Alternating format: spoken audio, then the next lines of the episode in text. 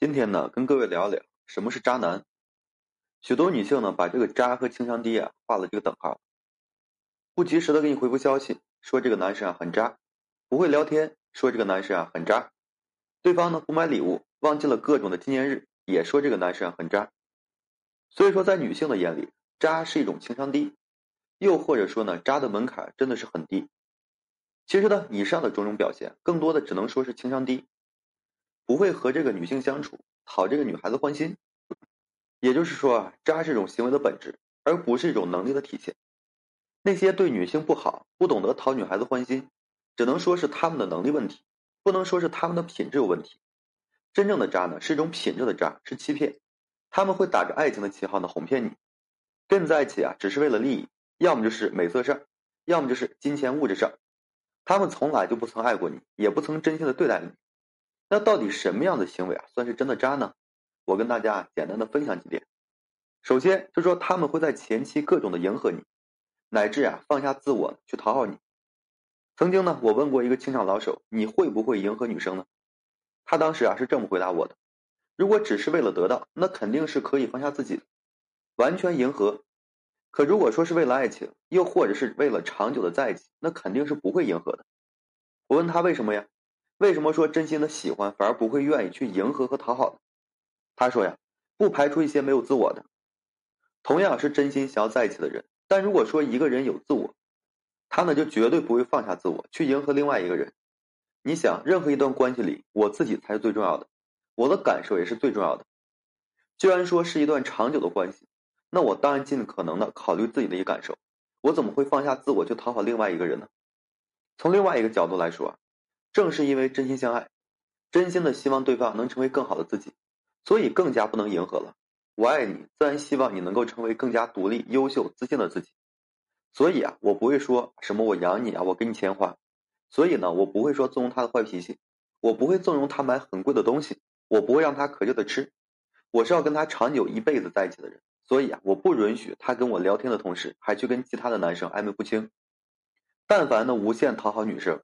乃至于说放下自我去讨好女性的人，甚至呢以这个作践自己、忽略自己感受来讨好女性的人，那么他们是没有自我的，那么他们就是把对方当成了猎物或是目标，在目标没有达成之前，可以是百般讨好，乃至于说放下自我去讨好你。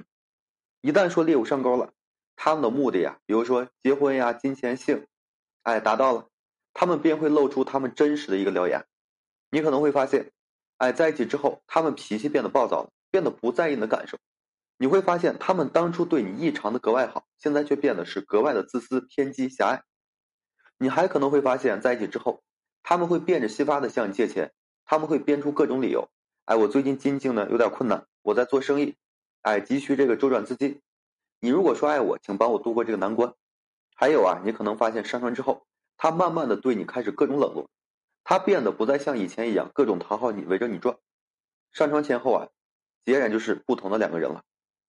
第二种表现就是他们前期会各种的伪装，甚至呢拼团伪装。不得不承认，任何人都会把自己最好的一面展示给身边的人看，尤其是当你面对着自己喜欢的人的时候，更加是如此了。在去见自己喜欢的人时，都会喷一些香水，化最美的妆，穿最好看的衣服，甚至于你会把自己的朋友圈当成的第二个门面，哎，打扮的非常漂亮。可是呢，有一些时候可能装扮啊似乎过了头。甚至于啊，许多人把自己的装扮，哎，连自己都不认识自己了。他们呢是打肿脸充胖子，拼团租车只为了发一条朋友圈他们呢拼团下午茶，只为朋友圈里有一高大上的背景。他们的朋友圈处处都是高大上的生活，乃至于啊脱离了自己的生活。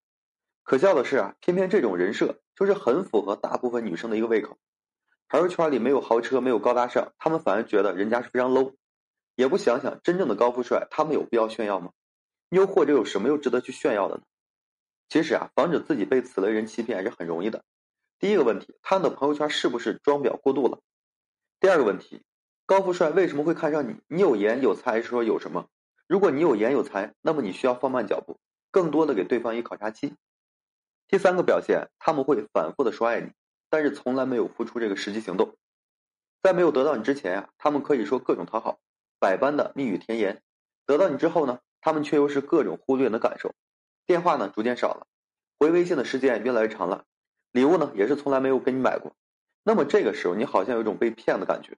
你去问他，你是不是不爱我？为什么如此冷落我？他可能会说，啊，我还是深沉的爱着你，你不要这个样子无理取闹。哎，相信我，我现在只是工作忙而已。得到了他的承诺肯定之后啊，他呢会继续冷落你，一切是没有任何变化，他并没有说付出任何的一个行动。很偶然呢，可能发现他在社交软件上各种聊骚，你不得不承认一个事实，他呢已经不爱你了。口头上说什么离不开你，只不过是在打一个时间差，实现一个无缝衔接的目的。又或者他想继续占有你的肉体。其实呢，鉴别渣男是件相对容易的事情，关键一点在于你是否还有别的选择。渣男很重要的一个特质在于，把你当成一个猎物，而不是说两情相悦的美好人。一姐啊，他们的目标非常的明确，也正是因为目标非常的明确，所以他们变得没有耐性。他们会有一些经典的台词：“你不借钱，你就是不相信我，不爱我。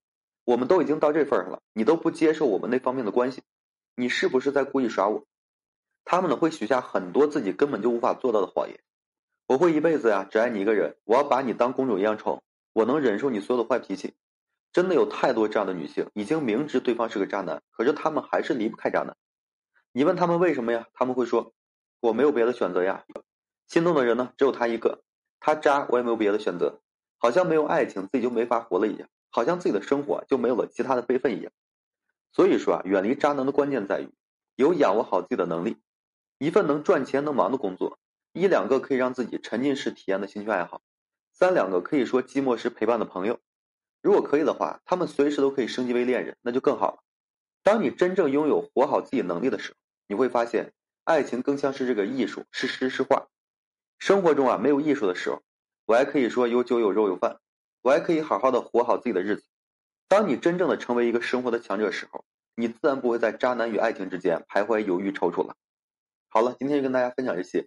如果说你现在正面临婚姻、情感挽回一些问题困惑，不知如何解决处理的话，可以添加个人微信，就在每期音频的简介上面。有问题的话，我帮助各位去分析解答。